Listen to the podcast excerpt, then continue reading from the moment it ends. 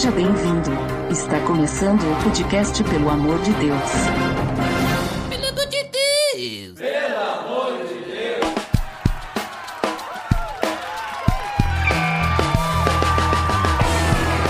Tá no ar! Podcast, pelo amor de Deus! Eu sou Ed The Drummer e se eu bebo é problema meu, Botega? É isso aí, gostaria de te dar. um- Ah, é isso aí, é problema meu, né? É isso aí, é isso aí, o problema é teu mesmo. É, Eu só gostaria de. Gostaria de falar o provérbio do capítulo 23, dos versículos 29 a 35. De quem são os ais, de quem as tristezas, e as brigas, de quem são, e os ferimentos desnecessários, de quem são os olhos vermelhos? Dos que se demoram bebendo vinho, dos que adoram a procura de bebida misturada. Não se deixe atrair pelo vinho quando está vermelho, quando cintila no copo e escorre suavemente. No fim, ele morde como serpente e envenena como víbora. Seus olhos verão coisas estranhas e sua mente imaginará coisas distorcidas. Você será como quem dorme no meio do mar, como quem se deita no alto das cordas do mastro. E dirá: Espancaram-me, mas eu nada senti. Bateram em mim, mas nem percebi. Quando acordarei para que possa beber mais uma vez? Muito bem, Botega. Agora, né, o Botega já falou em todo o podcast, não precisamos mais falar mais nada. Não, tô brincando. Mas sabe de uma coisa, Botega? Sabe por que, que eu não vou finalizar o podcast agora? Por quê? Porque hoje nós temos vários convidados. Estamos de casa Vários. cheia, cara. Casa cheia novamente. Hoje é um daqueles episódios que a casa tá cheia. E primeiramente eu vou apresentar a nossa colunista das terças-feiras, Andressa Rosa. Oi, gente, tudo bem com vocês? Tudo certo? Link no post da coluna da Link no post do Entre Nós. Mas não acabou, tem mais gente, tem mais gente de casa também, né? Gente de casa aqui do Pelo Amor de Deus. Né? Falei que a nossa casa tá cheia, né, Opa, Botega? opa. Link no post da coluna de quinta-feira do Léo Secret Moro. É, e aí, gurizada, tudo bem? Tudo certo, e hoje nós estamos todos reunidos aqui, toda essa galera, pra nós falarmos sobre bebida alcoólica, ou birita, cana, trago, como vocês quiserem chamar. Beleza, Edson.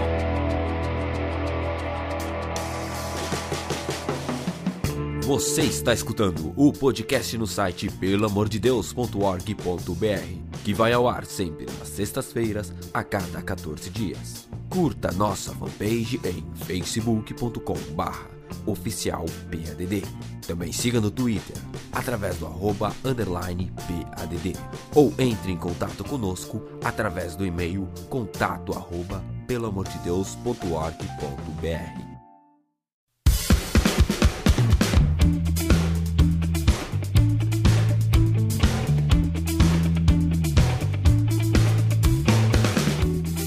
Então, pessoal, como comentado, nós vamos falar de bebida alcoólica. Né? Qual a relação do cristão, se ele pode ou não beber, onde que aparece na Bíblia, todas essas coisas aí. Vamos falar diversas coisas, né? Que a gente vê na Bíblia que Jesus, ele bebia, como é que é essa bebida que ele bebia.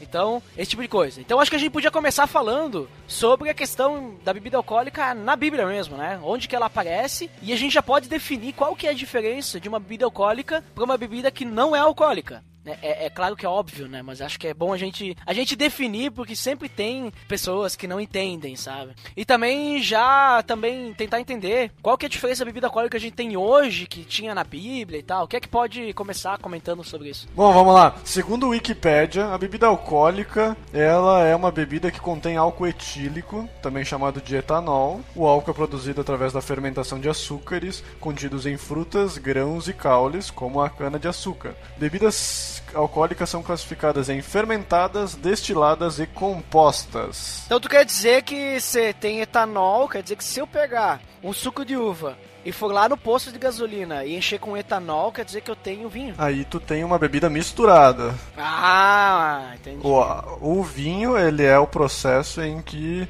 o grão da uva, ela é fermentada, né? Que cria então o vinho. E no caso, então, o destilado seria tipo vodka. É, na verdade, se ela tá destilada. Quer dizer que ela não tá daquele lado. Eu perdi a piada porque eu falei destilada. Não, não. Botega, defina o processo de destilação simples. Fale com as suas palavras. A destilação, tu, tu queima ali o negócio e vira.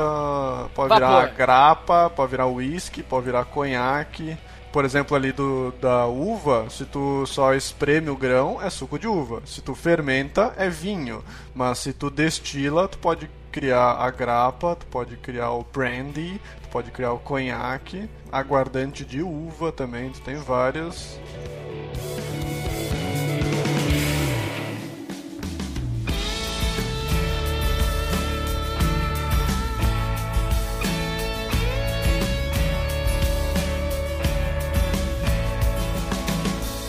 Sabe que álcool é uma coisa que vem da natureza, é algo e pode ser fermentado, pode ser Destilado. destilado ou até misturado, certo? Mas então a gente sabe, na Bíblia, ah, onde aparece o álcool, bebida alcoólica? E é mais ou menos, normalmente, que tipo de álcool que aparece? Eu já vou até começar pra puxar pra vocês, vocês estão meio acanhados aí hoje, né? Eu vou lembrar vocês que tem uma passagem da Bíblia que fala de um cara que ele fez uma bebida alcoólica com álcool fermentado, né? Que ele fez vinho. O cara chamado Noé, né? Então quem lembra de Noé? Noé, ele Noé, foi né? lá. O Noé. Noé, pra quem não ouviu, link no post do episódio sobre no Noé. Muito bom esse episódio, inclusive. Então, o que, que vocês me dizem aí? Quem, aparece mais locais em que tem pessoas que utilizam bebida alcoólica? A gente tem um exemplo ali que Noé ele fez uma. é, aqui no sul a gente chama ele de chuca. Né? Oh. Ficou chuco. Ou em outros lugares ele ficou bêbado, ele ficou embriagado com o vinho que ele fez, né? Então, onde é que aparece mais aí? Ah, eu tenho um exemplo. Lá em Gênesis, ainda, né? Mas agora no capítulo 19, tem uma, uma historinha, né? uma citação de Ló, que ele fala que hum, aconteceu isso com ele e com as filhas dele. Eu vou ler rapidinho pra vocês, só pra contextualizar, né? Que isso aconteceu logo na destruição de Sodoma e Gomorra. Então eu acho que vale a pena a gente ressaltar, né? E subiu Ló de Zoar, tô no versículo 30 do capítulo 19. E subiu Ló de Zoar e habitou no monte, e as suas duas filhas com ele, porque temia habitar em Zoar, e habitou numa caverna, ele e as suas duas filhas. Então a primogênita disse à menor: O nosso pai já é velho, e não há varão na terra que entre nós, segundo o costume de toda a terra. Vem, demos a beber vinho a nosso pai e deitemo-nos com ele, para que em vida conservemos a semente de nosso pai. E deram a beber vinho a seu pai naquela noite. E veio a primogênita e deitou-se com seu pai. E não sentiu ele quando ela se deitou, nem quando se levantou. E sucedeu que no outro dia que a primogênita disse à menor: Vês aqui, eu já ontem dormi à noite com meu pai. Demos-lhe de beber também essa noite. Então entra tu, deita-te com ele, para que em vida conservemos a semente de nosso pai. E deram a beber vinho a seu pai também naquela noite. E levantou-se a menor e deitou-se com ele. E não sentiu ele quando ela se deitou, nem quando se levantou. E conceberam as duas filhas de Ló, seu pai. Teve a primogênita um filho que chamou de Moabe, este é o pai dos moabitas até o dia de hoje, e a menor também teve um filho e chamou por Benami. Esse é o nome dos filhos de Amon até o dia de hoje. Então, o que a gente tem é basicamente um incesto, né? e o que me chama muita atenção aqui é exatamente o fato dele tomar o vinho e não sentir. Isso é até uma coisa pro, pro Botega dar uma procurada aí no Wikipedia. Opa. Na Porque, Wikipédia. é, já que ele tá aberto aí, né, sem fazer nada. Ah, Então,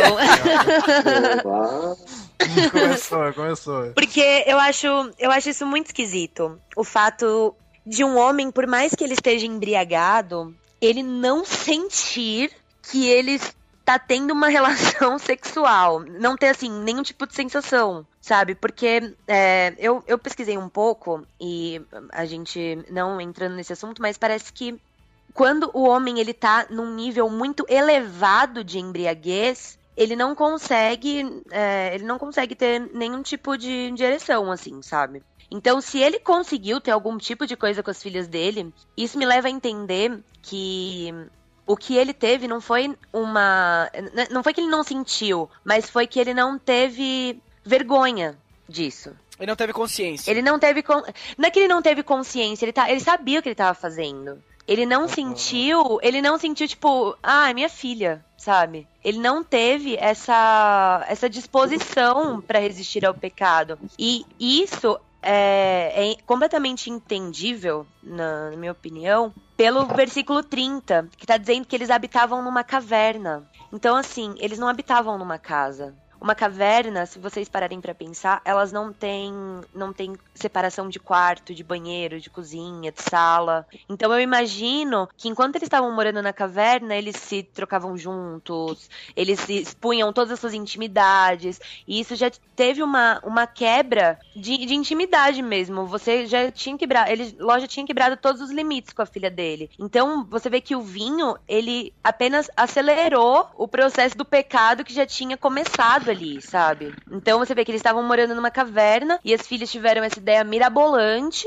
e elas embriagaram o pai, mas não embriagar no sentido dele perder a consciência, porque eu não acredito que um homem que perdeu a consciência consiga ter alguma relação sexual. Não sei. No caso, Tá, se abriu desmaiado. É, eu, meu, se o cara desmaiou, se ele não tem mais consciência, não tem como ele ter nenhum tipo de relação sexual, seja ela qual for. E se elas conceberam filhos, significa que o processo do pecado estava comple- completamente acelerado nesse sentido, sabe? É, eu acho que é um exemplo de, de que a bebida alcoólica, ela somente foi a gota d'água para que toda essa, essa, essa, essa perda de intimidade, de princípio mesmo, que é muito do que a gente vê hoje na televisão, né?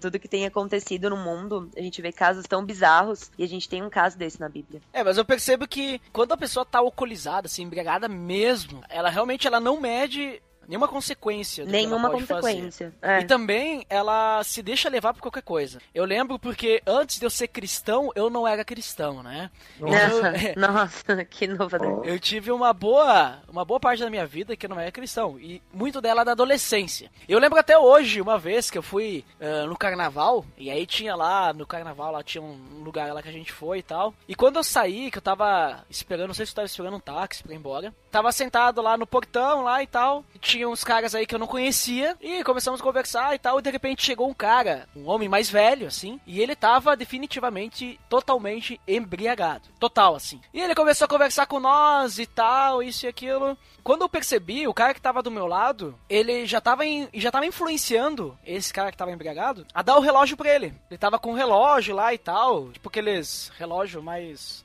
Como é que eu vou dizer? Não é relógio esportivo, aquele outro tipo, sabe? Tipo Rolex, assim, né? Só que não é Rolex, né?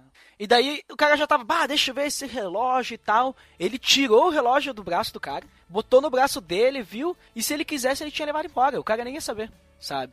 Então daí, ah, daí depois ele olhou assim pro cara, acho que ele ficou com pena, ele devolveu o relógio. Mas o cara tava roubando ele e já tava pedindo, ah, tá de carro aí e tal, vamos lá ver o teu carro e tal, ia levar o carro dele embora também. E eu presenciei tudo isso aí do lado, mas depois acho que o cara teve pena e pegou e, tipo, devolveu e tal, ficou assim, né? Mas tu vê assim, a pessoa ela tava e ela não tinha noção do que tava acontecendo. É aquele velho ditado que eu não vou falar aqui porque tem palavras, né? Torpes, né? Mas as coisas que. Qualquer coisa tua quando tu tá bêbado, né? Tipo, não tem dono, né? Qualquer um pode fazer o que quiser. Então é bem assim, eu vejo assim, tipo, a pessoa que ela tá muito embriagada, ela não lembra depois o que aconteceu, ela não sabe o que aconteceu e ela não tem noção do que acontece enquanto está acontecendo as coisas. Eu percebo isso, sabe? E eu, particularmente, eu também tive no passado, eu tive experiências nisso, né? Por causa de, de bebida, e, e é bem isso, assim. Tu demora muito pra lembrar depois. Isso quando tu lembra, né?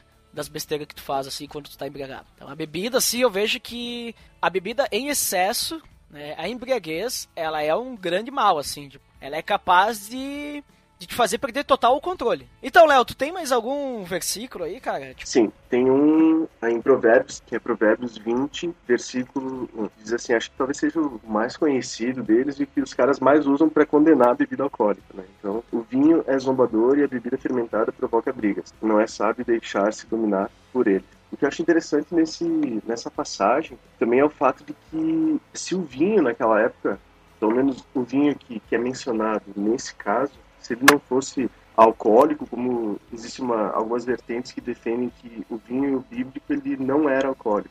Então esse versículo não faria o menor sentido, né? A gente poderia entender como assim, ah, o suco da uva é zombador e a bebida fermentada provoca brigas, né?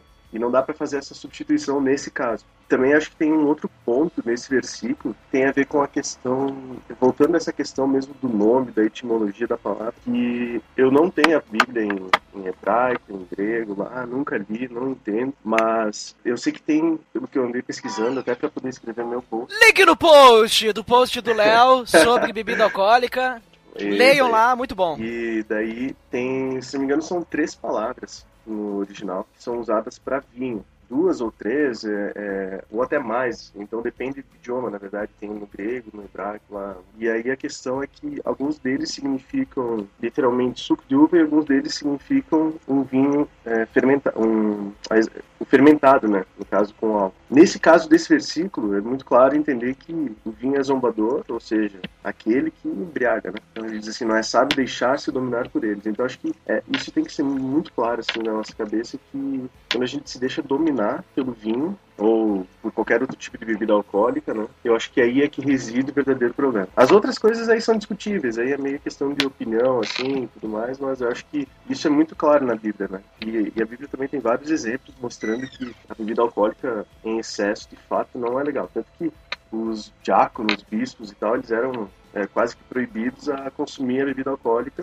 justamente porque Deus já sabia, né, que o ser humano não tem esse controle total sobre si. Né? Se a gente for deixando, for dando lugar, cedo ou tarde a gente vai acabar caindo no, no pecado. É verdade. E ali, como o Léo comentou ali sobre a questão da bebida alcoólica lá no passado, é interessante a gente lembrar, que nem o Léo falou, né? Tem alguns que defendem que a bebida alcoólica da Bíblia não tinha álcool, mas tem uma outra vertente que diz que tinha, só que era um teor bem menor do que é hoje, né? Tanto que, no caso de Noé, por exemplo, ele deve ter bebido muito vinho para poder se embriagar, por causa que a questão da fermentação dele provavelmente não era como a gente tem hoje, com, sei lá, 17% de álcool, 15%, 7, 8% de álcool, né? Provavelmente era bem menos, então ele deve ter bebido muito vinho mesmo, né? Mas ainda ali, por exemplo, naquele versículo que eu falei de entra, na abertura, eh, ele diz ali que uma parte ele diz não se deixa atrair pelo vinho quando está vermelho, né? quando cintila no copo e escorre suavemente. Né? O, esse estar vermelho ele tem essa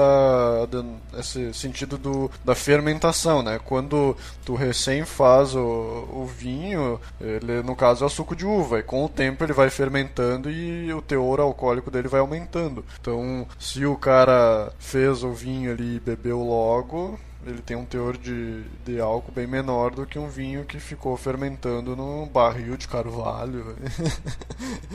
então, mas muitas, muitas vezes tu ouve também de, do vinho ser misturado com água. Por exemplo, no episódio que a gente falou sobre a ceia. Link no post! Link no post.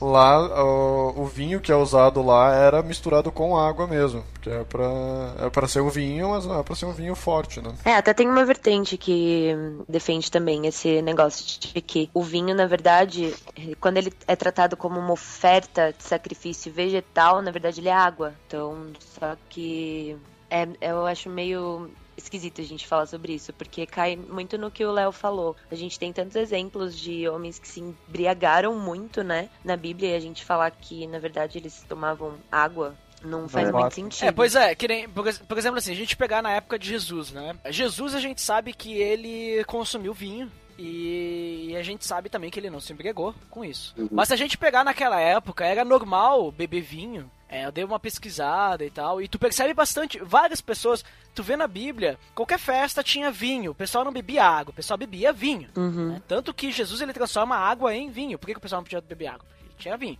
E eu, eu, eu, eu, eu dei uma pesquisada e eu vi que naquela época a gente não.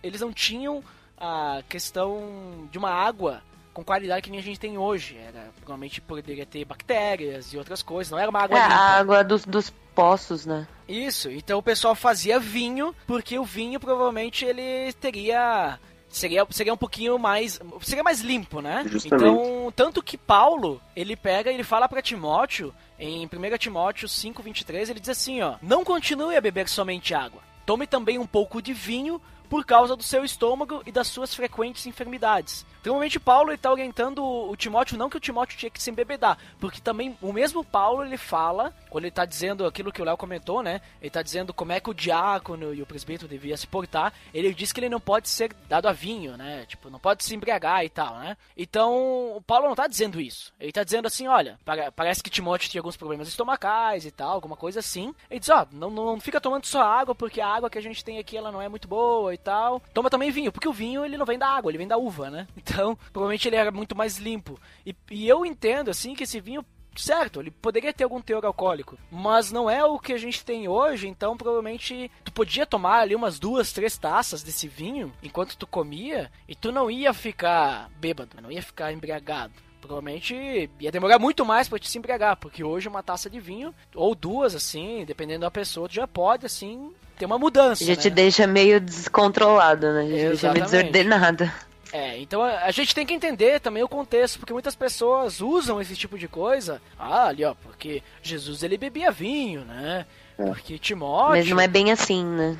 É, não é bem assim. Tipo assim, ah, Jesus ele transformou água em vinho numa festa. E na festa o pessoal bebia vinho. Beleza, não tem problema tu beber o vinho na festa. Mas agora a pergunta é, será que eles se embriagavam nessa festa? É, tipo, é Jesus, verdade. né, no caso, né? Não, Jesus e os próprios eh, convidados também, a gente não sabe, né? Eu acho que não, cara. Eu acho que naquela época era ah, devia, sempre tinha um pinguço, né? É, devia ter. Sempre tinha aquele, aquele cara da família lá que fazia a família inteira passar vergonha. É, sempre, Sempre tem o do vexame.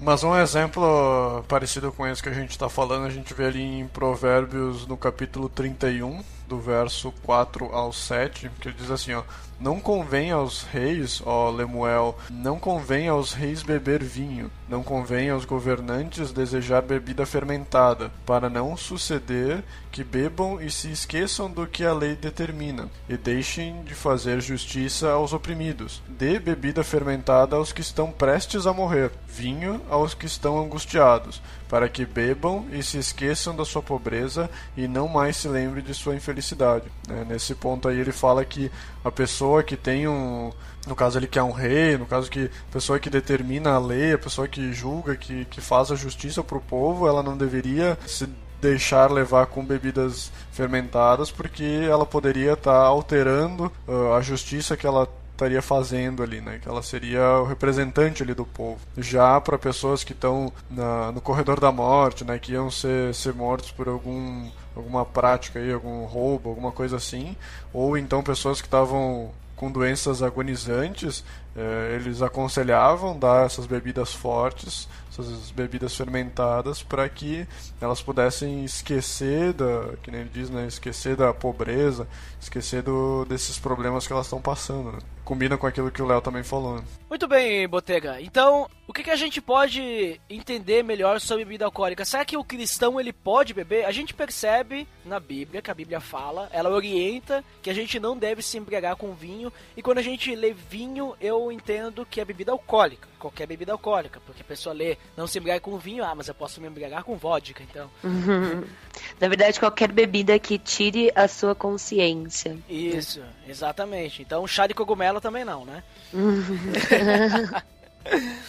Então, pessoal, a gente vê que tem, tem essas instruções, né? Mas a gente também percebe que o, o pessoal bebia e tal, e a gente entende a cultura. Mas e hoje? Hoje a gente não tem esse problema da, da água, a gente não tem esse problema assim de doenças e tal, e provavelmente com vinho e bebida alcoólica a gente não vai curar doença, né? Será que hoje o cristão ele pode beber socialmente? Qual que é o limite? Como é, como é que vocês entendem isso?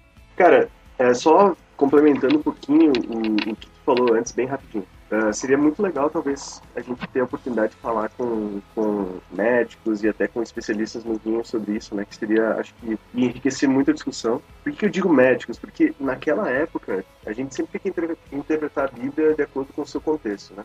E a gente fica pensando assim, o que os caras comiam naquela época, né? Porque hoje em dia, quando o pessoal vai beber, eu tava vendo esse. Foi bem na época que eu escrevi o texto pro, pro blog, eu vi uma, um debate na Globo News, inclusive.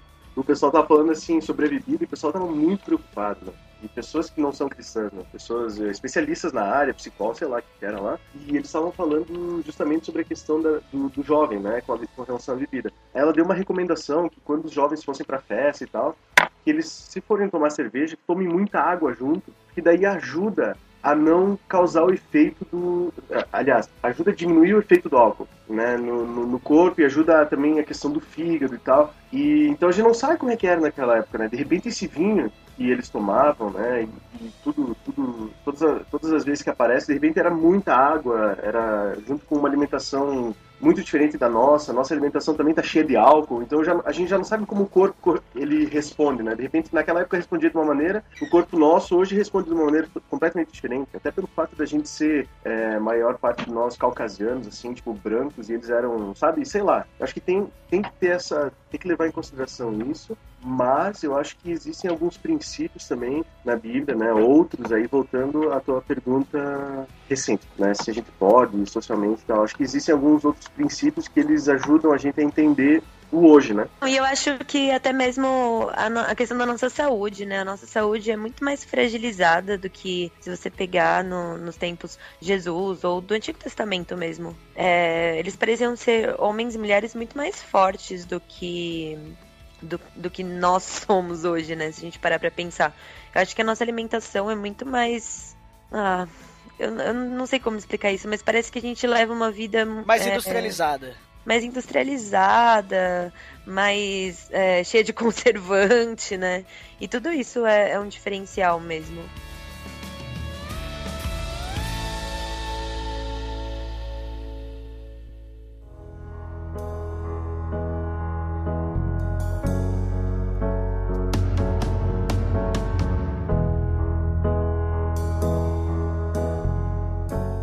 Mas e daí? Será que o cristão ele pode, digamos assim, sem se embriagar? Obviamente a gente já sabe que se embriagar com bebida alcoólica é errado segundo a Bíblia. A Bíblia deixa claro isso. Mas e se o cara quiser tomar um, um meio copo de vinho, sei lá, um copo de vinho? É, se o cara quiser tomar, sei lá, alguma coisa em pouca quantidade, sendo que ele não vai ficar embriagado, será que ele pode tomar? Em que situações ele não poderia tomar? Em que situações ele talvez poderia tomar? É, ou se é que ele nunca pode tomar? Que que você, qual que é a opinião de vocês sobre isso? Segundo os princípios bíblicos, é claro, que nem o Léo comentou. A minha opinião sobre isso, ele, ele vai além do, do âmbito bíblico aí que a gente está falando, né? Sobre exemplos que a gente teve negativos na Bíblia e exemplos positivos, se a gente puder dizer dessa forma, né? Por exemplo, os vários momentos em que Cristo tomou vinho e em nenhum momento ele excedeu esse, esse beber vinho, né? Então, o meu, meu entendimento é o seguinte, a gente sempre tem que fugir de qualquer atitude que possa levar a gente a pecar. Então, o que, que isso quer dizer? Eu não vou dar uma bebida alcoólica para uma pessoa uh, sem discernimento, uma pessoa imatura, né, um jovem, vou dizer, ó, bebe, Ou uma pessoa que já teve problemas alcoólicos no passado, isso, né? né? Eu vou, vou dar essa bebida para a pessoa e dizer, ó, bebe, porque Cristo também bebeu vinho, então tu também pode beber, né? Então, uh, esse tipo de, de atitude eu vejo que ela é com, totalmente, com, totalmente errada, né? Porque, por exemplo, eu vejo no meu caso, em que na minha família há muitos casos de, de alcoólatras, né? Inclusive meu pai, ele é alcoólatra e e, é uma coisa que gerou, inclusive, pode eu acredito que foi um dos motivos pelo que meus pais se separaram, né? Então, eu vejo que a bebida, ela afeta negativamente as famílias hoje em dia, porque é muito comum, não sei se em outras regiões, mas aqui no sul ele é, é muito comum tu ter o pai que é alcoólatra, que briga, que bate na mulher, que briga com os filhos, em que torna, torna o ambiente familiar um, uma, uma coisa muito ruim, né? Então a bebida ela sempre é levada nesse ponto negativo. Então, por exemplo, eu com essa facilidade de que meu pai é alcoólatra, tem outros familiares que já morreram uh, por problemas de alcoolismo, né? Então, para mim é muito mais fácil eu cair nesse tipo de, de pecado, porque eu tenho essa genética, digamos, que os familiares são voltados ao vinho, então eu tenho que ter o discernimento de dizer não vou por esse caminho porque eu sei que eu posso também estar tá caindo nesse erro, né? Mas isso não me leva a, a ter, uh, se eu tiver o discernimento da quantidade, se eu tiver, até, por exemplo, isso ser aberto entre eu e minha esposa, eu disse, ó, oh, minha esposa, se tu vê que, que eu tô excedendo isso, tu me puxa aqui a orelha, né? Diz, ó, acho que já tá demais, né? Eu, graças a Deus, nunca fui nunca gostei muito de beber. Sempre quando eu fui jovem, eu ia nas festas, ia nos bares antes de, de ter me convertido e nunca foi algo que eu gostasse de ir lá encher a cara ou beber. Muito, muitas vezes eu nem bebia, né? No máximo uma Coca-Cola, assim, uma coisa assim. Então eu não tenho esse desejo pela bebida. Né? Eu vejo que muita, muitos jovens hoje têm esse desejo pela questão social, né? que ah, vamos para beber, né? Tu vai para um bar, tu tem que beber, tu vai comer alguma coisa, tu tem que tomar uma cerveja. Então, tu tá criando às vezes inconscientemente esse desejo pela bebida, essa, esse, esse alcoolismo, né, muito cedo de uma forma que mais para frente talvez tu não vai ter, não vai ser fácil tu voltar. Então, voltando àquilo que eu falei, a pessoa tem que ter maturidade para saber o que ela tá fazendo. E os jovens também, eles é muito comum você ver hoje os jovens já começarem a falar que eles estão bebendo para esquecer dos problemas ou para resolver alguma coisa que eles não conseguiriam conscientemente. E isso é muito perigoso, né? Porque se você cria na sua mente essa historinha de que só embriagar que você não tem problema, que você não tem nenhuma dificuldade em casa, que você não tem nenhuma dificuldade na escola, na faculdade, no trabalho, significa que você, é, além de estar tá criando essa, essa, essa barreira, né, na sua mente, você ainda tá fugindo de toda essa realidade. Então, eu vejo muito que o jovem ele só quer fugir, ele quer uma válvula de escape para todas as suas seus confrontos pessoais mesmo, sabe? Sabe eu já ouvi, nossa, muitas amigas minhas, muitos amigos meus falando isso, não, hoje, ah, meu namorado terminou comigo, então eu vou beber para esquecer. E isso é um grande erro, porque você vai entender inconscientemente que só embriagado você vai conseguir esquecer ou resolver algum problema. E é totalmente o oposto, né? Eu no, eu no passado era bem assim. Eu, eu tive um, um caso assim, daí eu pegava, eu ia final de semana lá, e bebia para esquecer, né? Aí isso não resolveu o problema. Não resolvia. O sim. que resolveu o problema foi o que eu tô aqui hoje, né? Tipo, Deus resolveu. Exatamente. tipo, o vazio foi preenchido.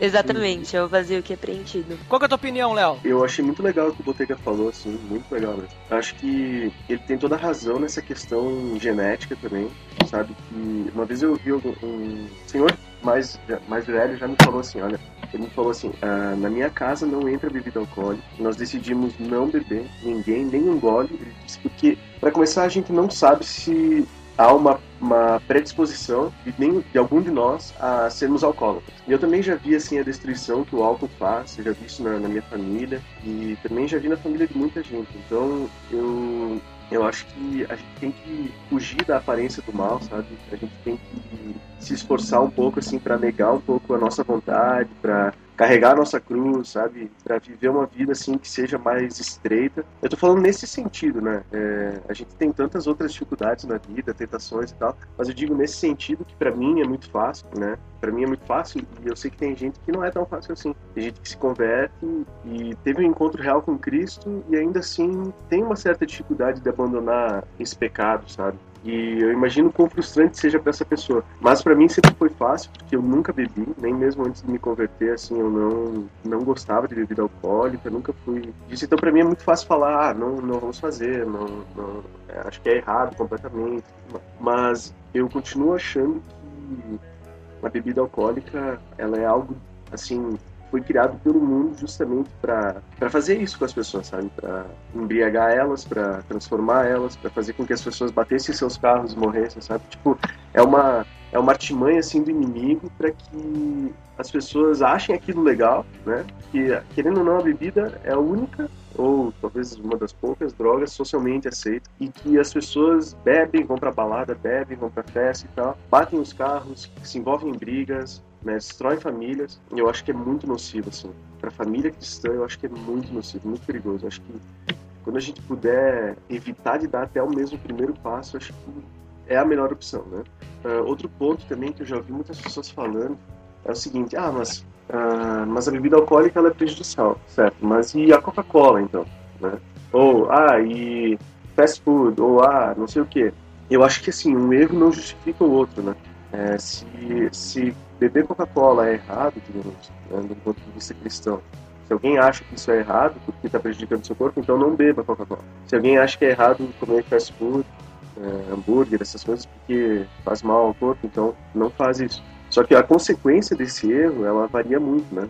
Acho que a consequência da bebida alcoólica ela é muito pior do que a consequência de uma Coca-Cola, né? Nem se Tipo assim, compara. é, nem se compara. Quantos relatos é, você já é. ouviu que um McDonald's destruiu uma família? Pois é, justamente. Tipo assim, o máximo que vai acontecer É, me- meio simples.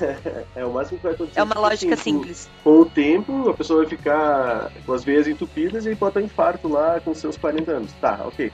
Mas a bebida alcoólica, ela pode, assim, de uma hora para outra, em um ano, ah, destruir uma família inteira, entendeu? Porque o cara começa, ou o homem ou a mulher começa a se embriagar, começa a se viciar naquilo, e isso destrói a família completamente, né? Então a gente vê que há muitos divórcios, há muitas famílias totalmente destruídas devido à bebida alcoólica. Por isso que eu, eu tenho, assim, esse, esse problema com a bebida, né? Eu quero manter distância justamente porque eu vejo nela um grande problema para a família, para a família e para as pessoas. E eu vejo também uma, uma, uma questão que tá na palavra que fala pra gente não escandalizar o nosso irmão, né? Que se há algo em nosso corpo que escandaliza o nosso irmão, então que a gente te arranque. Eu, eu vejo muito isso como testemunho também, sabe? Do cristão mesmo com o mundo. Então é muito pra refletir. Uhum. Se você tá numa rodinha de amigos, se você tá saindo com uma galera, poxa, se- às vezes, quantas vezes a gente não passa por isso, né? De ser o único cristão no meio dos nossos amigos na faculdade ou no meio dos nossos colegas de trabalho. E a gente tem uma única chance de testemunhar do amor de Deus, não às vezes com palavras, mas com o nosso testemunho vivo. E a gente simplesmente es- esquece, sabe? Então, não, não faça nada que escandalize o seu irmão, não faça nada que escandalize o próximo. Imagina você sair com uma pessoa que acabou de se converter, vocês estão lá no restaurante e você começa a beber. Poxa, isso vai escandalizar o seu irmão? Então, pense no outro também, né? Muito no. Não pense só em você, mas pense nas pessoas que estão ao seu redor e que podem ser influenciadas. Porque eu vejo que o cristão, ele é um formador de opinião. Ele é um formador de ideologia mesmo. A gente tem convicção da fé que a gente leva. Então, não faça nada que você ache que vai, até mesmo, como- se eu posso dizer isso, envergonhar o nome de Cristo. Porque se a gente é templo do Espírito Santo e tudo que a gente faz tem que glorificar a Deus, eu acredito que o nosso testemunho tem ser o mais irrepreensível possível. Porque imagina você ter a fama do, do cristão que vai pro happy hour de sexta-feira e enche a cara. Eu não sei. É. Eu não sei, é meio esquisito pra mim você ter essa, essa concepção, sabe? De, de você não ter equilíbrio. Eu, eu decidi não colocar nenhum tipo de bebida alcoólica por uma decisão minha. E eu não posso fazer com que isso é, seja uma regra. Porque é uma coisa que eu coloquei pra minha vida. Só que acho que tem momentos e tem momentos. Você não pode fazer isso na, na frente de qualquer um, sabe? É, é é esquisito você pensar em estar num ambiente com muitas pessoas e dando um péssimo testemunho, assim. Exatamente, tem, tem diversos pontos, né? Diversos princípios cristãos, do cristianismo, né? Que falam em cima disso da bebida alcoólica, né? Eu, particularmente, eu, eu não tenho problema de, por exemplo, beber meia taça de vinho ou alguma coisa. é, se eu tiver jantando com alguém, pessoas maduras, e de repente tem ali, bom, tu quer experimentar esse vinho? Eu experimento, sabe? Mas vê bem o que você falou, né? Pessoas maduras. É completamente Exa- é- diferente. É, isso, isso que eu ia comentar agora, né? Então, por exemplo, assim. É, só que nem por isso eu bebo toda semana, né? A última Exato. vez que eu bebi uma garrafa e meia long neck de cerveja foi há três meses atrás. E depois disso eu não bebi mais nada, porque eu estava em um casamento e daí tinha a cerveja, eu disse, bah, vou tomar uma cerveja, mas com um detalhe, eu não estava dirigindo. Uhum. E isso que a Andressa falou foi muito importante porque eu também naquele momento não, não pensei que talvez eu fosse escandalizar alguém. Porém, eu sofro muito, sofro não, mas eu percebo muito isso, esse negócio de escandalizar o irmão, porque eu vejo diversas pessoas que são cristãos ao meu redor que bebem né? E depois dirigem. Isso me escandaliza muito, não pelo fato só de beber, mas por beber e dirigir. E não que a pessoa se embriaga, mas só o fato da pessoa beber, sei lá, um gole de qualquer bebida alcoólica e depois vai dirigir, pra mim isso já é muito errado. É mais errado do que a pessoa, sei lá, pegar e ficar bebendo ah, no lugar e depois não sair de carro, sabe? Exato. Porque eu penso assim, a lei ela diz que a gente não pode beber nada e dirigir, porque a tolerância é zero. No momento que um cristão na minha frente, ele bebe algo e depois ele vai dirigir, pra mim ele tá falando, tipo, eu não dou mínima porque a lei diz, né? E eu não tô nem aí que tu tá na minha frente, sabe? Exatamente. Então, assim, eu fico muito escandalizado. Tanto que, normalmente, assim, eu, eu quando, quando eu tenho que dirigir, eu nunca bebo, né? Mesmo que não tenha cristão na minha frente. Eu não bebo porque eu sei o que é certo e o que é errado. E quando talvez tenha alguém é, mais novo, assim, que tá perto de mim, e eu tô em algum lugar, assim, que o pessoal tá socializando, é, com cristãos mesmo, né? Eu evito também de ter esse relacionamento, né? Agora, se a pessoa, assim, que tá perto de mim é maduro e tal, e não tem problema, aí eu digo, bom, não tem problema se eu beber um gole aqui, porque eu, eu no caso do Botega, não tenho, não tenho esse problema, né? É, de família e tal. Mas só que é, é bem aquela coisa, né? Cada um tem que analisar a si mesmo, tem que ver seu limite, né? Exatamente. Eu sei o meu limite agora é muito, muito forte, porque no passado eu não tinha limite. E agora eu tenho que ter um limite. Então, eu percebo assim que tem pessoas que não analisam o seu limite. E não só para isso, mas para qualquer coisa. Quando eu li o texto do Léo lá, que já está o link no post, né, para vocês lerem, leiam o texto do Léo sobre bebida alcoólica. Quando eu li o texto do Léo, eu disse, cara, isso aí que o Léo tá falando é muito real, né? E daí eu comecei a analisar, será que todas as vezes que eu tomei uma taça de vinho, alguma coisa, porque eu gosto mais de tomar uma taça de vinho, assim, quando tem alguma janta, né? Dificilmente isso ocorre, porque eu tô sempre dirigindo, né? Mas quando eu tô de carona, daí eu, eu, eu tomo pra experimentar, eu pensei, será que alguma dessas vezes, será que tinha alguém que talvez não entendia perto de mim? E eu comecei a analisar, sabe? E daí eu, aí eu pensei, bom, acho que não, né? Maioria das vezes, porque são poucas as vezes. Mas é, é isso que tem que pensar, sabe? Porque aí eu lembrei, eu lembrei de um caso que talvez eu possa ter feito algo errado, sabe? Eu lembrei de um caso que talvez eu não, não pensei e eu fiz e posso ou não ter escandalizado. Que eu tava num. Eu tava na minha casa mesmo e tinha alguns jovens e vocês já viram aquelas Smirnoff Ice? Que é tipo Já. vodka? É, Uhum. Aí tinha, tinha, tinha aqui em casa e eu resolvi abrir uma pra tomar. Só que tinha vários jovens aí. E aí eu sou, eu sou líder de jovem. E que testemunho eu tava passando pra eles, sabe? Tá certo, eu não ia dirigir e tal, mas eu tô ali com eles e tal. Tipo assim, precisava, sabe? Entendeu? A questão, acho que pra deixar claro, não é você é, basear o seu comportamento na visão dos outros. Claro. Mas é você exatamente. pensar no outro, pensar em quem tá te ouvindo, em quem tá te vendo e com quem você tá se relacionando. É porque eu penso Né? assim, se a gente pegar, por exemplo, 1 Coríntios 8, É, eu ia ler esse versículo agora, cara. isso, 1 Coríntios 8, a partir isso. do. Eh, Dá pra ser a partir do versículo 9. Do 9 ao 13, mais é, ou menos. 9 é ao o que 13. diz. Ele diz assim, ó, contudo, tenham cuidado para que o exercício da liberdade de vocês não se torne uma pedra de tropeço para os fracos. Exato. Pois se alguém que tem consciência fraca vir você que tem esse conhecimento, comer não tem. Aí ele tá falando de idolatria e tal, comer com os outros ídolos. Não será induzido a comer do que foi sacrificado aos ídolos. Assim, esse irmão fraco, porque Cristo morreu, é destruído por causa do conhecimento que você tem. Quando você peca contra seu, seus irmãos, dessa maneira, ferindo a consciência fraca deles, peca contra, contra Cristo. Portanto, se aquilo que eu como leva o meu irmão a pecar, nunca mais comerei carne para não fazer meu irmão tropeçar. Então, assim, eu penso assim, isso serve para qualquer coisa, não só pra bebi- bebida, claro. Qualquer coisa. coisa. É. Inclusive, sei lá, qualquer coisa, né? Deixa eu contar um caso. Teve uma vez que, que eu fui numa formatura. Isso não é pra forma alguma pra. Ah, porque eu sou o cara que não escandaliza. Não, nada a ver. Mas na hora, assim, eu fui. Eu me, eu me senti.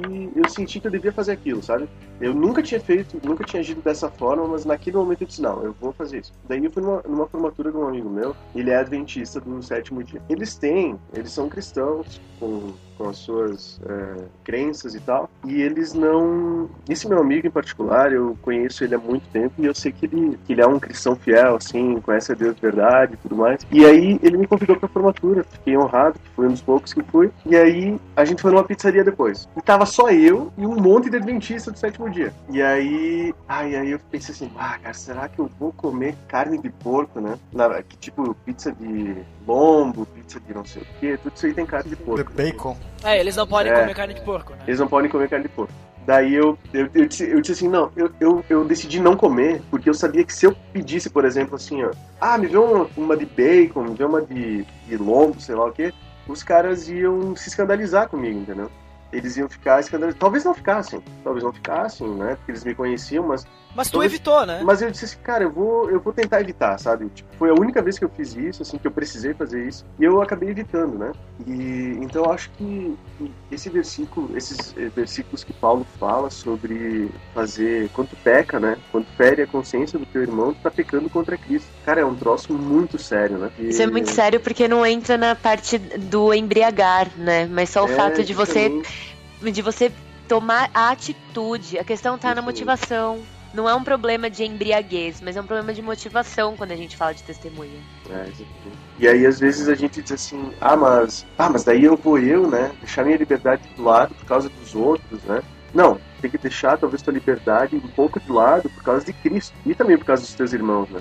Se a gente for pensar, a lei toda se resume nisso, né? É amar a Deus, ou seja, amar Cristo, amar Deus e amar teu próximo como a ti mesmo. Então, se tu não vai cumprir isso nessas pequenas atitudes, a gente não vai conseguir cumprir isso em atitudes um pouco maiores. Não tem É como. a questão de tu suportar uns aos outros, né? Tu tá dando, de certa forma, tu tá dando suporte para que eles também não caiam na fé deles, né? Por mais que, por mais que pode ser alguma, tu pode ter ali um legalismo, alguma coisa que não convém com que a gente crê, mas se ele é um cristão em que ele crê em Cristo como tudo, eu creio que ele tem a salvação, é, eu creio que a gente tem que ter esse cuidado para que a gente não, não esteja pisando no graveto rachado, né? Como falam, né? Ou apagando o lampião da pessoa ali, né? A lamparina da pessoa. Então, eu acredito que, que nem o Duda falou ali, do- da pessoa ter cuidado e sair e não cometer esse.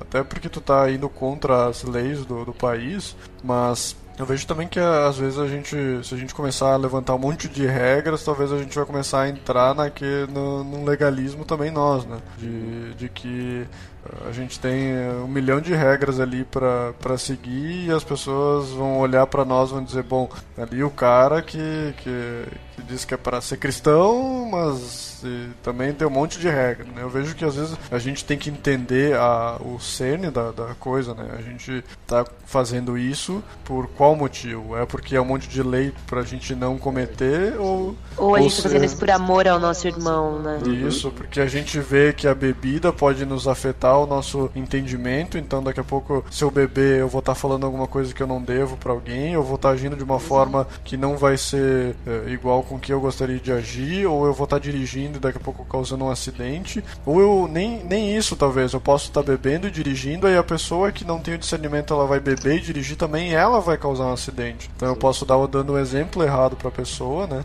Não que a gente tenha que levar isso, eu, eu vejo que com certeza tem as leis que tu deve seguir, mas é que eu vejo que tu não tem que usar a lei como barreira, mas sim tu tem que usar o teu exemplo como exemplo pra outra pessoa, né? Foi botada a lei por algum motivo, porque teve gente que usou da, da bebida de forma errada. Mas, por exemplo, eu já fui, tem um barzinho aqui perto da minha casa que é tipo cinco minutos de carro, nem isso quase, se tu pega umas ruas mais tranquila, né? E a gente foi com os amigos, a gente bebeu e a gente foi pra casa de carro, né? Eu, eu não vi como algo ruim, eu não vi como, tipo, foi uma cerveja, não foi nada assim em excesso, mas eu, eu sinto que se a gente estivesse num lugar muito mais longe, eu preferia não beber, né? Eu sei que eu tava perto de casa, eu sei que, que isso não, não geraria nenhum desconforto, né? Então eu vejo que às vezes a gente pode até ser um pouco legalista nesse ponto, né? Eu não sei o que, que se vocês podem estar mesmo. É, um pouco, é, é- é radical mesmo, porque não existe evangelho sem renúncia. Então eu acho completamente saudável é, você pensar no outro pra tomar uma decisão. Quando você tá vivendo em comunidade, não tem como você não pensar no outro, sabe? Sabendo que o corpo de Cristo, que é a igreja, é uma comunidade que você tá vivendo em sociedade, não tem como você ser egoísta e pensar só em você. Você tem que pensar no teu próximo e é completamente saudável você, em alguns momentos da sua vida, você abrir mão das suas vontades pelo outro. Sabe que teve um caso do, do meu pastor, ele falou o seguinte, ele, ah, quando, quando a gente pergunta para ele que ele pensa sobre bebida, assim, ele, ele, ele acha que não, não há um problema, assim, em tu beber, desde que seja moderadamente, é mais ou menos a opinião que, que os guris aqui têm. Daí, só que ele disse assim, que ele, ele evita por vários motivos. E um deles, ele falou que é o seguinte: imagina se ele está em casa, ele como pastor, está em casa e ele toma um vinho, né? Um, seja uma taça, alguma coisa assim. E aí ele, alguém liga para ele do nada, dizendo assim, pastor, vem aqui orar por mim, ou vem fazer uma visita que, que eu preciso conversar, alguma coisa assim, né? Requisitando a presença Já era, dele. não sai mais. Cara, se ele for e ele tiver com um bafão de vinho, o que, que a pessoa vai pensar? Inclusive o inimigo vai poder acusar ele por isso. E ele vai se sentir mal na própria consciência, entendeu? Então, imagina Gente, o inimigo só precisa de uma brecha, ele só precisa de uma oportunidade. Exatamente. Imagina tu, às vezes assim acontece, tu tomou uma assim, de repente vem um cara na tua casa que tu tava eh, evangelizando ele e aí o cara chega perto de ti, tu tá com um bafão de vinho. Já era. E aí, entendeu? Tipo assim, o cara, isso pode, e, e, a gente sabe que o inimigo usa essas coisas, mas isso pode na hora é, escandalizar o cara, entendeu? Isso pode na hora Pô, o cara vai dizer assim, bah, mas o, o, fulano bebe. Ou, pior ainda, né? Pode, o cara pode pensar que tudo bem beber. E talvez o cara, como ele é fraco, ele comece a ter essa atitude, não se controle e cai num pecado devido à nossa imprudência, né? Então acho que talvez a palavra certa seja, as palavras corretas sejam equilíbrio, prudência, né? E tudo isso que nem a Andressa falou, essa questão de renúncia às vezes é muito importante.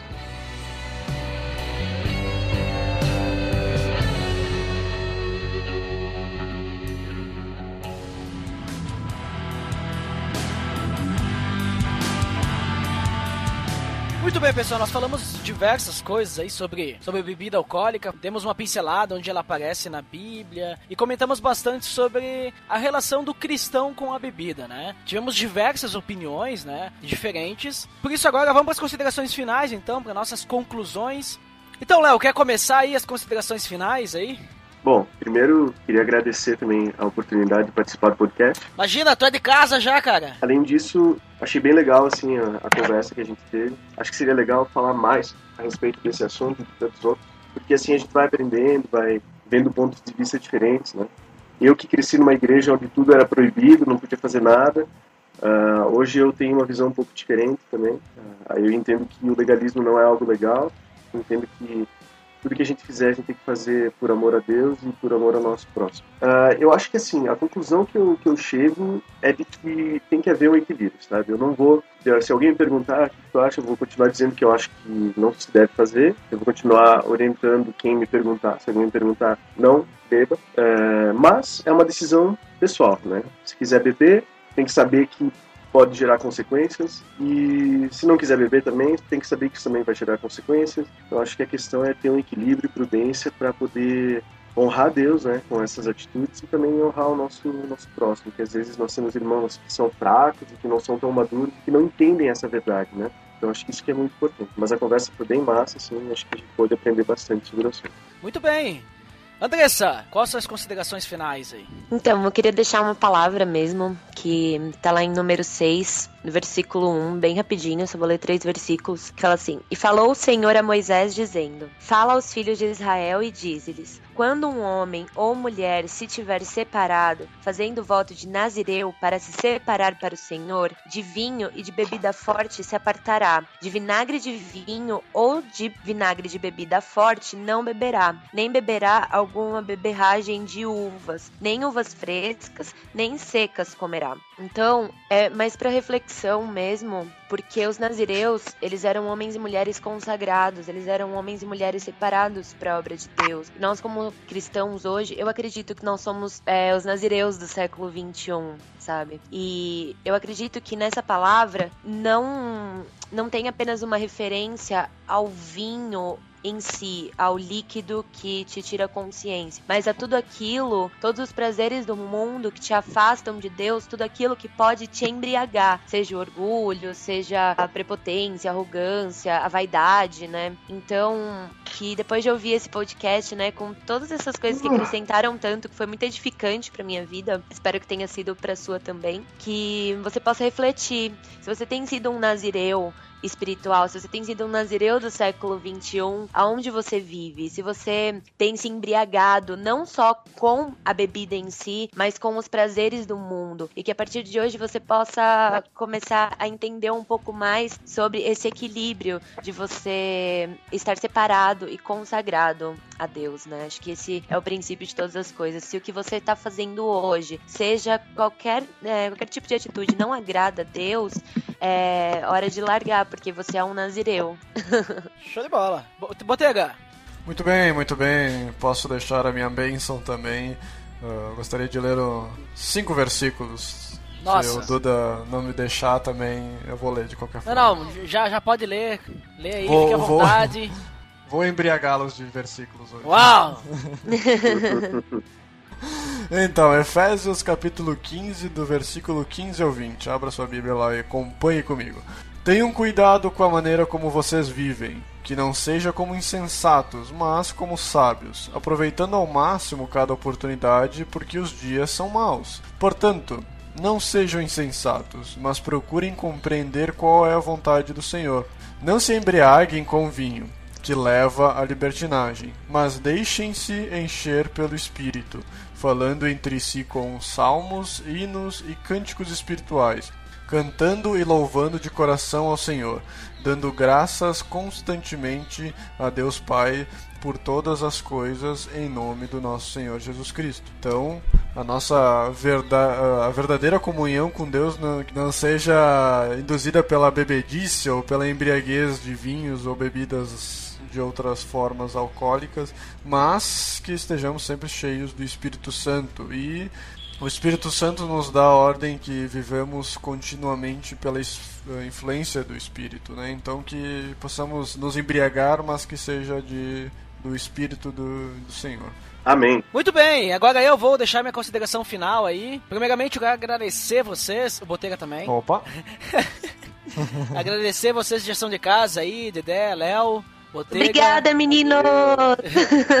Foi muito bom! Obrigado aí por participarem e eu concluo a minha consideração final aí. Eu uso dois versículos lá de 1 Coríntios, que 1 Coríntios 6, 12 diz tudo me é permitido, mas nem tudo convém, tudo me é permitido, mas eu não deixarei que nada domine. Então, levando em consideração aquilo que o Botega comentou, né, que se tu tem propensão para ser dominado por isso, então tu precisa muita distância disso tenha distância disso, não se deixe levar, porque apesar que a bebida alcoólica, apesar que, digamos assim, entre aspas, tá? Na minha opinião, é, não teria problema tu é, tomar alguma coisa, mas ela é, é que nem tu caminhar na corda bamba. Tu pode cair a qualquer momento, tá? Então, assim, se tu não tem maturidade suficiente, é melhor tu ter distância disso, porque isso é muito perigoso, assim. E até assim, ó, se tu tiver dúvida, tenha distância sabe? Se tu tem dúvida em qualquer coisa, tenha distância porque é melhor para ti. E também 1 Coríntios 10, aí do 23 em diante ali,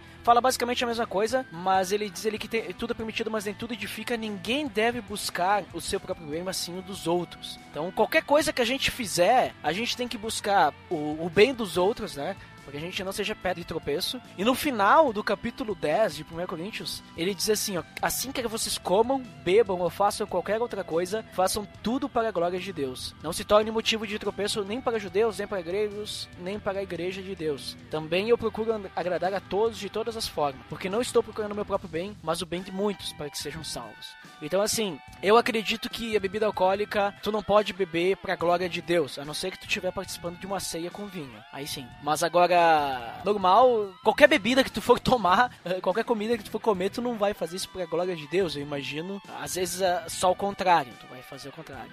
Mas o principal é tu lembrar, se tu tem controle e tu não vai escandalizar ninguém, na minha opinião, não tem problema, mas tu tem que ter muita consciência disso. E não só pra bebida alcoólica, mas pra todas as coisas que tu for fazer. Pensa em tudo que tu fizer. Coloca sempre Deus em primeiro lugar. E se tu tiver qualquer dúvida, significa que tu não pode fazer isso. Tá? Sempre tenha certeza do que Deus quer pra tua vida. É isso que, que eu penso, né? Talvez é um pouquinho diferente do que o pessoal pensa. Então, leve em consideração também o que o Botega falou, o que a Andressa falou, o que o Léo falou, sabe? Sempre coloque Deus em primeiro lugar. E se tu tiver dúvida, qualquer tipo de dúvida, não faça. Procure a ajuda das pessoas próximas de ti na igreja. É, procure conversar com os outros. E querendo ou não, isso não é uma coisa que tu precisa pra tua, pra tua vida.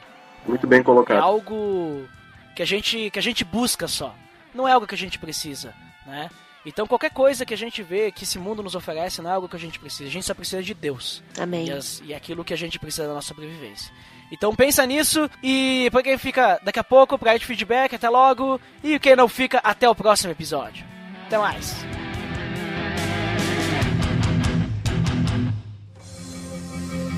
Atenção! Você está entrando na área de feedback. Fique ligado. Patriotes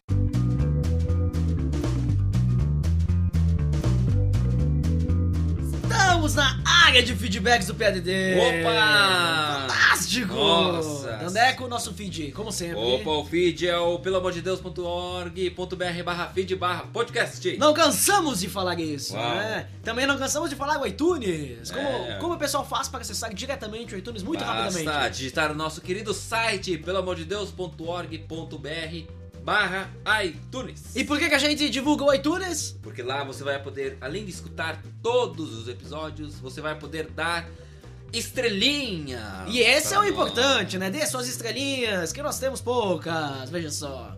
E antes de ler os feedbacks, nós temos um aviso mítico, Dandeco. Opa, o que seria? Um, um aviso help!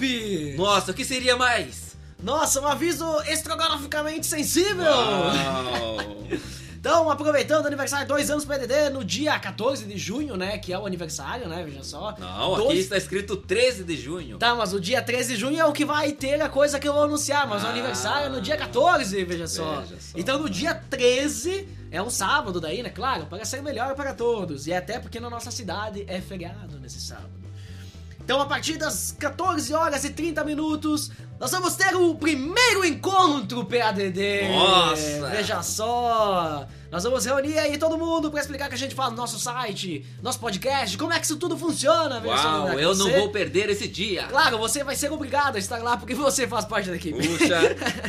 então, assim, ó, pra quem tá escutando aí, se você quiser dicas de como fazer um podcast ou blog, né? Como, como funciona o design do PADD, Uau, né? Para todos os designs. É, então participe! Nós vamos ter painéis sobre podcast, sobre criação e publicação de textos, nós vamos ter painéis sobre a importância do design, que todo mundo fala que o nosso site é muito bonito, veja só. Uau. Então vamos ver se ah, é, o design é realmente importante. Vamos sabe ver- qual é a melhor parte desse dia? O É quê? que tudo vai acontecer ao vivo. Veja só, vai ser Uau. presencial, você vai poder participar, poder fazer perguntas, Dandeco. Uau. Não vai ser simplesmente algo ah, na internet, vai ser ao vivo. Vamos ter até uma gravação de podcast ao vivo. Nossa, mas quem quer chegar lá, qual é o endereço, Duda?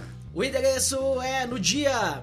No dia 13 de junho, né? Só lembrando, 14 horas e 30, vai ser na rua Júlio de Castilho, 79, na Sala Tega. Pra quem não conhece, né? Centro de Bento Gonçalves. Então, quem sabe onde é, aparece. Quem não sabe, conhece Pergunta mais ou lá no menos. Posto Ipiranga. Se a gente fosse É. patrocinado, seria uma boa oportunidade É. agora, né? Mas quem, quem não sabe onde é ali, mas conhece Bento, é só tu ir no prédio da Volpato, ali no centro, e desce a escadaria direita ali, bem fácil de chegar, muito simples, vamos botar mapas ali, né? Link no Opa! post das inscrições que são limitadas, veja só, link no post, já está aí, vai ter o banner aí no post pra você visualizar, e tudo bonito, então não perca esse evento, as inscrições são limitadas, né, para você poder saber como que a gente faz e como você pode fazer o seu, né, o seu podcast, o seu site, o seu design, não, né? Mas como, né, todas as coisas aí você vai poder aprender com a gente, pra, com a gente usando, né, o que a gente sabe, o que a gente fez e o que a gente faz. Então vamos aos feedbacks então, Agora Dandeco? sim. Agora sim, então, depois da gente descobrir, né, que vamos ser o primeiro encontro PDD, vamos aos feedbacks do episódio 50, que a gente falou sobre o trabalho, né, dentro É. e fora é, da, da igreja, né. Quem foi o começou dando trabalho foi o Luiz Vulcanes. Que Fala que galera! Fico com as considerações do Rafael Botega, pois entendo que Deus trata com cada pessoa de forma individual e o mais correto é orar para conhecer a perfeita vontade de Deus para nossas vidas.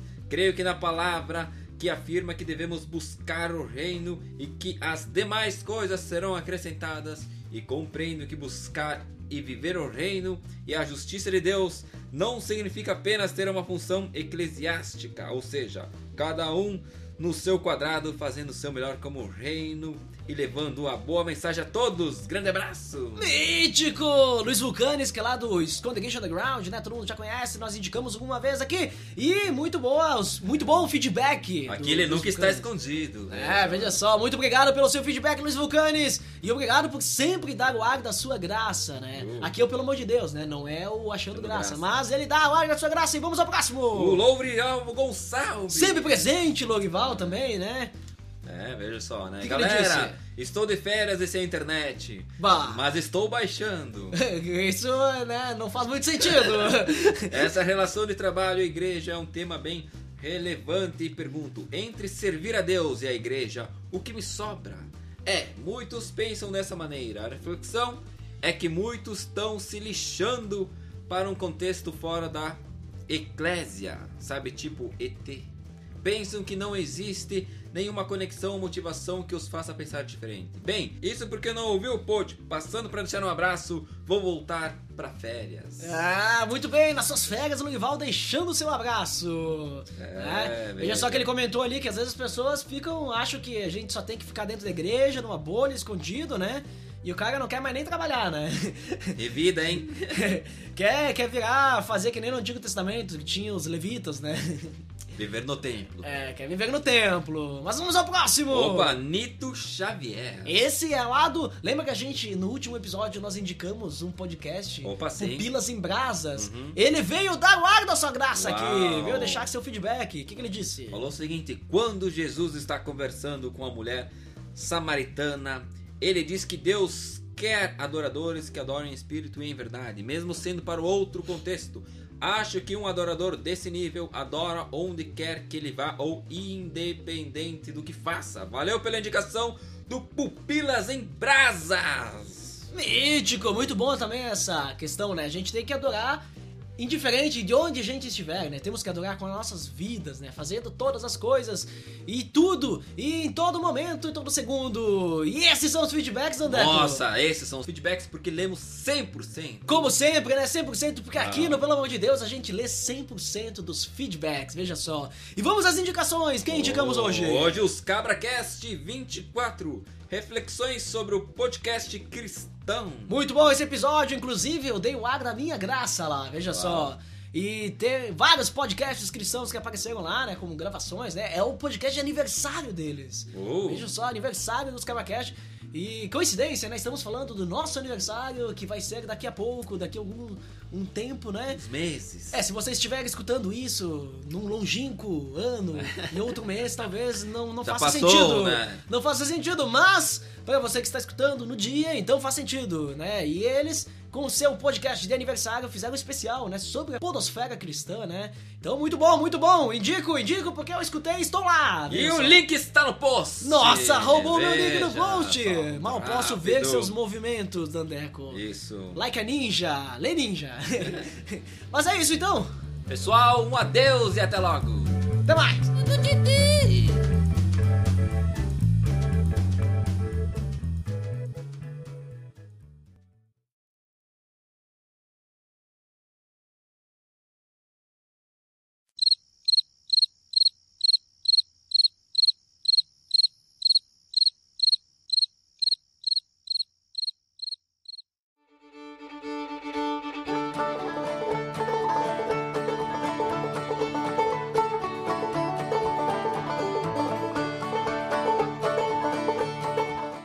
Meu Deus, minha mãe, cara. Não tem problema, Andressa. Batendo panela, tomando shake no Whats. Assim, ó, Andressa. Ó, Olha lá, mãe, para! Andressa, Andressa. Oi. Assim, ó. Quando o Rafael estiver falando, todo barulho que vier do teu áudio não vai. Eu não vou pegar. Quando o Léo estiver falando, eu também não vou pegar. Quando eu estiver falando, eu também não vou pegar. Só, só vai aparecer o som que vier do teu áudio quando tu falar. Porque eu vou. entendi. Tipo assim, tudo que. Toda, todo momento que tu tiver em silêncio, eu vou cortar isso aí. Hum, tá. Entendeu? Então, tipo, não te preocupa assim, se tiver muito barulho. Só, claro, daí depois quando tu estiver falando e, sei lá, de repente, é... passou uma ambulância aí na frente, bateu no teu prédio. ah, Pegou e fogo. caiu um avião ali do lado e fez um monte de barulho. Eu vou dizer, bah, Andressa, repete aí que deu um pouquinho de barulho. um pouquinho de barulho, claro. Tá? Não, mãe, sério, põe no silencioso, por favor. Tira o som disso. Sai daqui, mãe! Ô, mãe.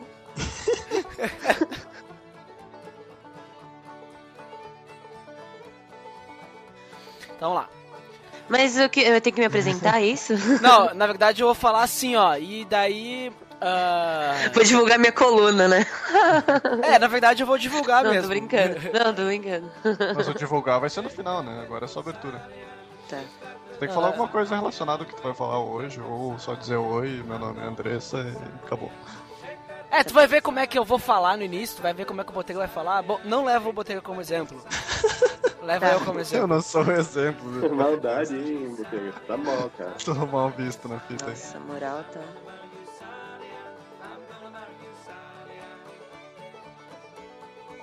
Vou embriagá-los de versículos hoje. Que nem, que nem diz, que nem diz Paulo, né? Nós temos que nos embriagar da palavra. Não, Paulo não. É Pedro. Muito bem. Efésios. Efésios Não, Efésios, é Efésios ali, ó. Tu vai ler agora. Ah, vou ler ainda. Tu leu spoiler Cara, ainda. dê spoiler. Deixa que eu corto o meu spoiler e tu fala que tu vai embriagar. Então, a nossa verda a verdadeira comunhão com Deus não- que não seja induzida pela bebedice, pela, pela embria embriagagem, pela embriaguez com vinho. É que eu li embriagagem, ficou embriagagem. né? Mas enfim.